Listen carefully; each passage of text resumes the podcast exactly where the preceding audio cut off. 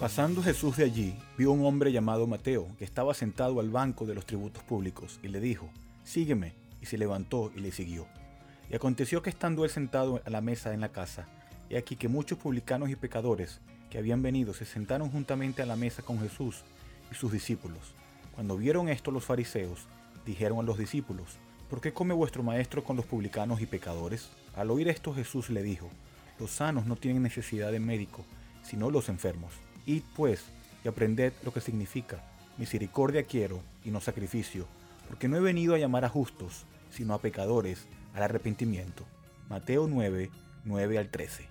Bienvenidos a una nueva edición de Bridge Radio Español. Les habla Eduardo Martorano y me pueden escribir a eduardo.bridgeminlaredo.org. Hoy continuamos con la serie de las doctrinas de la gracia y hoy corresponde a la gracia irresistible. Uno de los aspectos más importantes de la teología reformada es la unidad en las obras de la Trinidad. Los calvinistas creen que Dios el Padre, Dios el Hijo y Dios el Espíritu Santo obran unidos redimiendo a pecadores. No creemos que actúan independientemente uno del otro, sino de manera unida en nuestra salvación. Por ejemplo, Jesús no murió en la cruz para convencer al Padre de que cambie su actitud hacia nosotros de enemistad hacia amor. Más bien, Jesús murió en la cruz a causa del amor del Padre hacia nosotros. Como dice Juan 3:16, el Padre y el Hijo obran juntamente en la obra de salvación de aquellos que creen.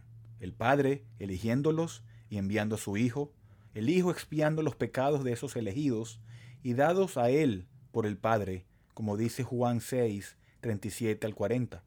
La misma armonía existe entre el Hijo y el Espíritu. Jesús no murió por los pecados de todo el mundo, solo para que el Espíritu Santo aplique los beneficios de su obra en la cruz a algunos.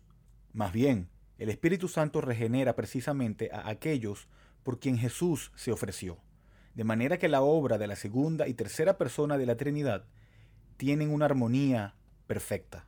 El énfasis en la unidad de la Trinidad en la salvación puede verse muy claramente en las doctrinas de la gracia. La primera, como vimos, es la depravación total del hombre. El hombre es incapaz de buscar de Dios. Así que la solución a ese problema es que Dios busque al hombre.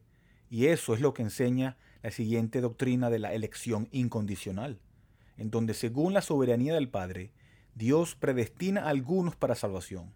Luego la salvación es lograda por la obra expiatoria de Cristo en la cruz, el cual, según la siguiente doctrina, la expiación limitada, solo fue ofrecido por los elegidos por el Padre.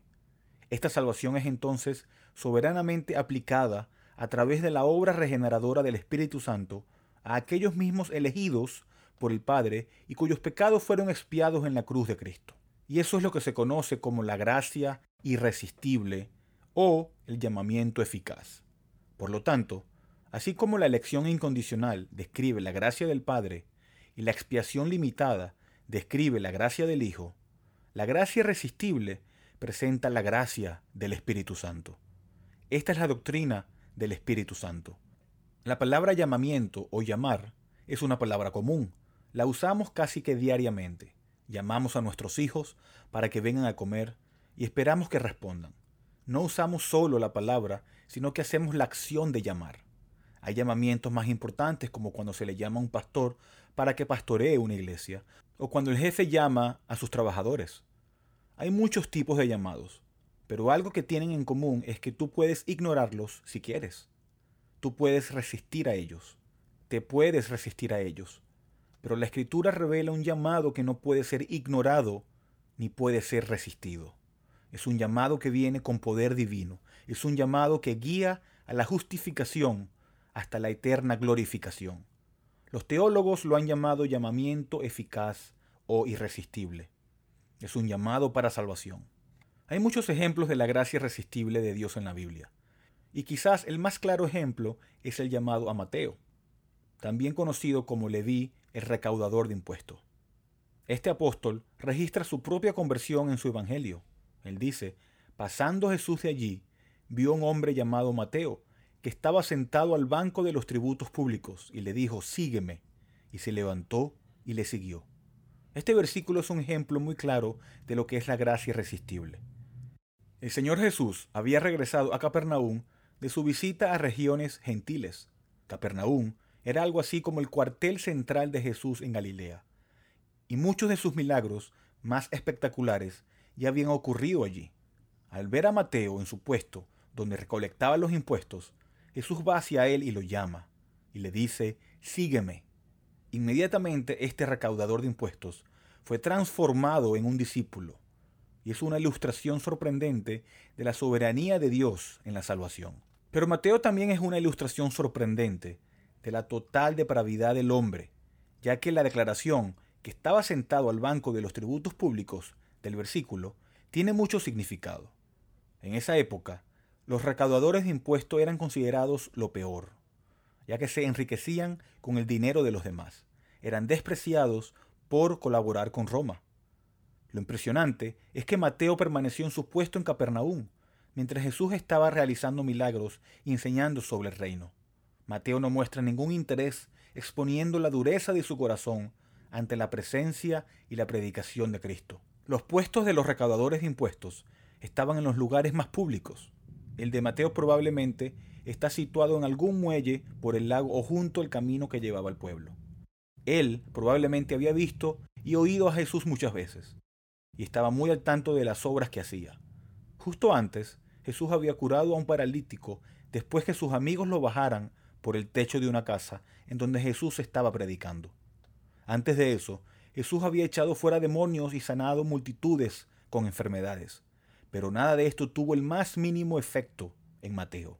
Allí permanecía en su puesto, llevando su negocio sin ninguna respuesta visible en esas cosas. De manera que no hay nada en Mateo que explique su repentina disposición de creer y seguir a Jesús. La única respuesta, bíblicamente hablando, es la gracia irresistible de Dios, el cual es aplicada soberanamente con poder divino por el Espíritu Santo cuando Jesús llama a Mateo. Esto ayuda a tener claro que cuando hablamos de la gracia irresistible, no queremos decir que la gracia de Dios nunca es resistida. Aquellos que se oponen a esta doctrina hacen demasiado énfasis en los casos donde los hombres y mujeres se resisten, tal como Mateo lo hizo muchas veces. Pero esta objeción pierde el punto de esta doctrina, por la simple razón que esta doctrina habla de la operación de la gracia en la conversión de pecadores. No enseñamos que nadie se pueda resistir a la gracia de Dios, pero sí enseñamos que cuando un pecador se convierte a Cristo y le sigue, esta conversión es el resultado de la operación soberana, efectiva e irresistible de la gracia de Dios a través del ministerio del Espíritu Santo. La doctrina de la gracia irresistible no quiere decir que cada influencia del Espíritu Santo no pueda ser resistida. Pero lo que sí quiere decir es que el Espíritu Santo puede derrotar toda resistencia y hacer su influencia irresistible. En Hechos 7:51, Esteban le dice a los líderes judíos, duros de cerviz e incircuncisos de corazón y de oídos, vosotros resistís siempre al Espíritu Santo como vuestros padres, así también vosotros.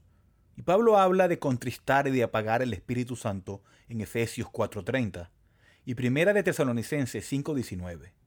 Dios da muchas cosas que son resistidas.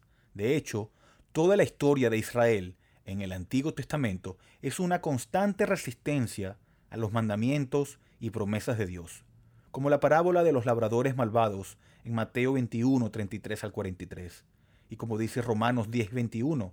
Pero acerca de Israel dice, todo el día extendí mis manos a un pueblo rebelde y contradictor. Esta resistencia no contradice la soberanía de Dios. Dios la permite y la supera cuando Él escoge hacerlo. La doctrina de la gracia irresistible habla de que Dios es soberano y conquista cualquier resistencia cuando Él se lo propone.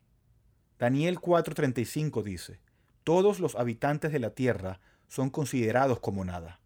Y Él hace según su voluntad en el ejército del cielo y en los habitantes de la tierra, y no hay quien detenga su mano y le diga, ¿qué haces? Salmo 115, versículo 3. Nuestro Dios está en los cielos, todo lo que quiso ha hecho. Cuando Dios se propone algo, lo hace, y no hay quien pueda resistírsele. Job 42.2 dice, Yo conozco que todo lo puedes, y que no hay pensamiento que se esconda de ti. Esto es lo que Pablo enseña en Romanos 9, 14 al 18, que Dios es absolutamente soberano en la salvación. Y Pablo adelantándose a la respuesta de su oponente, dice en el versículo 19, pero me dirás, ¿por qué pues inculpa? ¿Por qué? ¿Quién se ha resistido a su voluntad? Y la respuesta de Pablo a esa pregunta necia, en el versículo 20 dice, Mas antes, oh hombre, ¿quién eres tú para que alterques con Dios? ¿Dirá el vaso del barro al que lo formó, ¿por qué me has hecho así? ¿O no tiene potestad o autoridad el alfarero sobre el barro, para hacer de la misma masa un vaso para honra y otro para deshonra?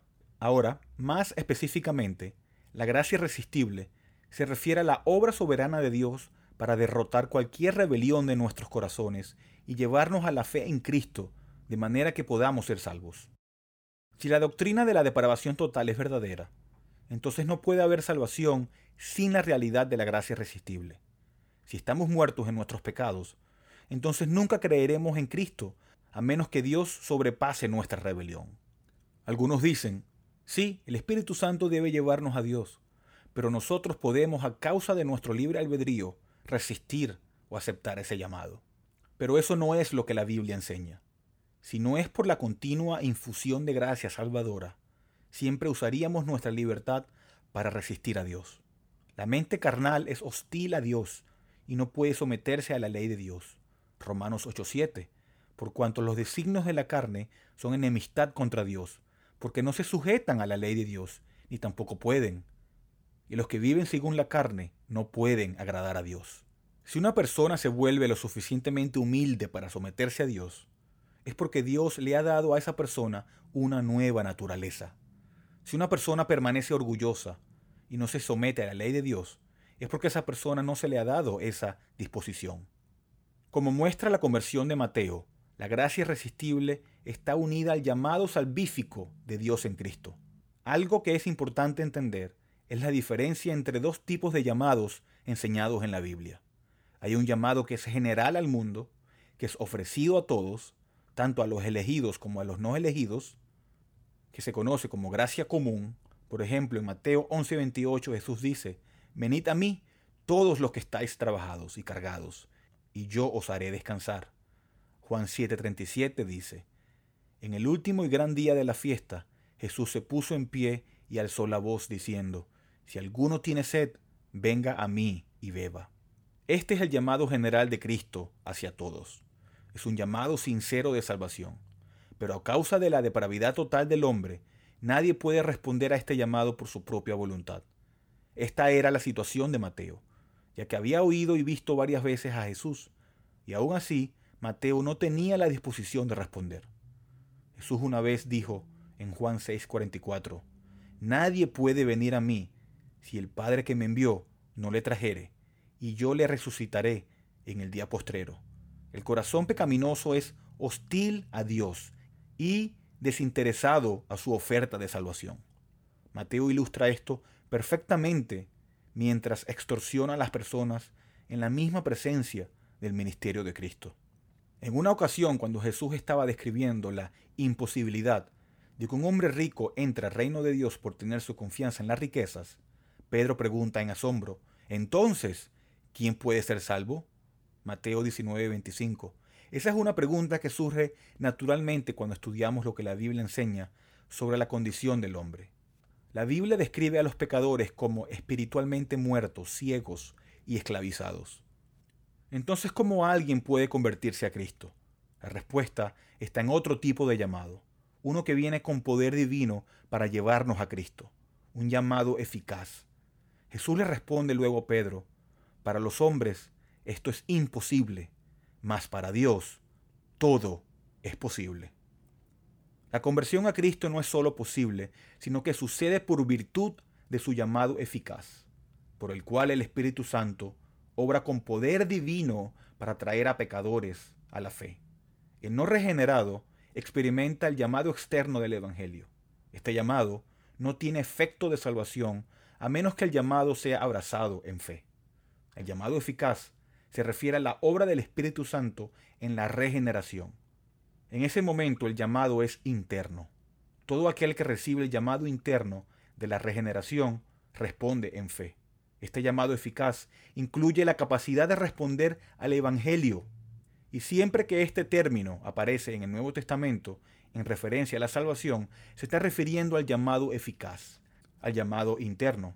Por ejemplo, Romanos 1.6, entre los cuales estáis también vosotros, llamados a ser de Jesucristo, a todos los que estáis en Roma, amados de Dios, llamados a ser santos.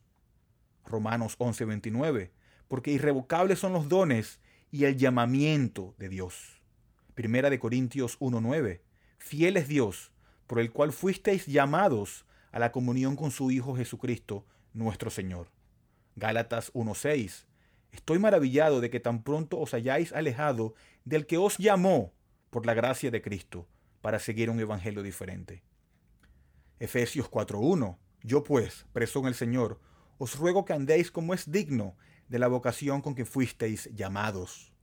Segunda de Timoteo 1.8. Por tanto, no te avergüences de dar testimonio de nuestro Señor, ni de mí, preso suyo, sino participa de las aflicciones por el Evangelio según el poder de Dios, quien nos salvó y llamó con llamamiento santo, no conforme a nuestras obras, sino según el propósito suyo y la gracia que nos fue dada en Cristo Jesús antes de los tiempos de los siglos. Segunda de Pedro 1.10. Por lo cual, hermanos, tanto más procurad hacer firme vuestra vocación, que es un llamado, y elección, porque haciendo estas cosas no caeréis jamás. En cada uno de estos casos, el llamado de Dios eficazmente salva a aquellos que reciben el llamado.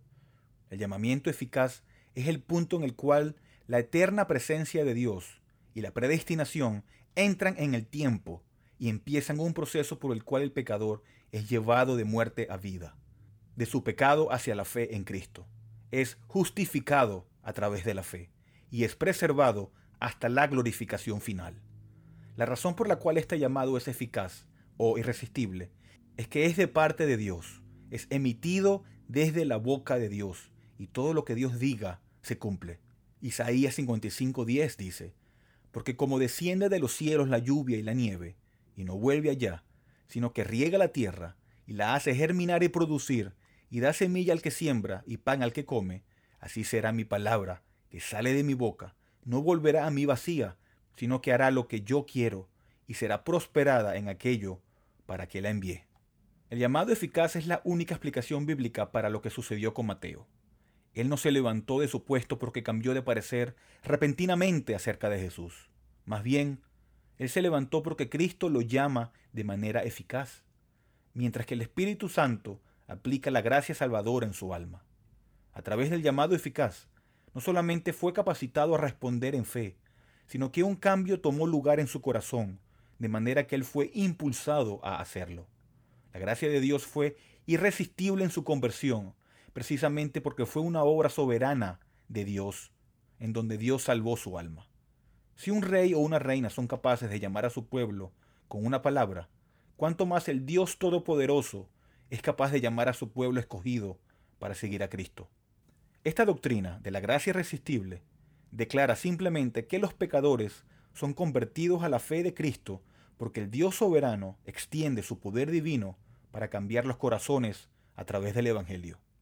El profeta Ezequiel habló de esto cuando dijo en Ezequiel 36, 26, Os daré corazón nuevo y pondré espíritu nuevo dentro de vosotros, y quitaré de vuestra carne el corazón de piedra, y os daré un corazón de carne. Jesús también lo explicó cuando dijo en Juan 6:37, Todo lo que el Padre me da vendrá a mí, y el que me viene no le echo fuera. Hasta aquí este audio de Bridge Radio Español. En el siguiente audio tendremos la segunda parte de la gracia irresistible. Bridge es una librería cristiana reformada sin fines de lucro, ministerio de enseñanza y cafetería. Estamos dedicados a discipular y equipar a los cristianos para la obra del ministerio y la edificación del cuerpo de Cristo. Hacemos esto al proporcionar recursos a precios módicos, tales como Biblias nuevas y usadas y libros cristianos centrados en el Evangelio y materiales de estudio en inglés y español. Por favor, considera apoyar a Bridge Ministries a través de una donación única o mensual, ya que esto nos permite continuar con nuestro alcance local e internacional a través de nuestros estudios bíblicos, conferencias y Radio Bridge. Puede donar y encontrar más información sobre nosotros visitando nuestro sitio web en bridgemilaredo.org. Terminamos con la primera pregunta del Catecismo de Heidelberg, que dice, ¿Cuál es tu único consuelo, tanto en la vida como en la muerte? El catecismo responde, que yo con cuerpo y alma, tanto en la vida como en la muerte, no me pertenezco a mí mismo, sino a mi fiel Salvador, Jesucristo. Gracias por escuchar.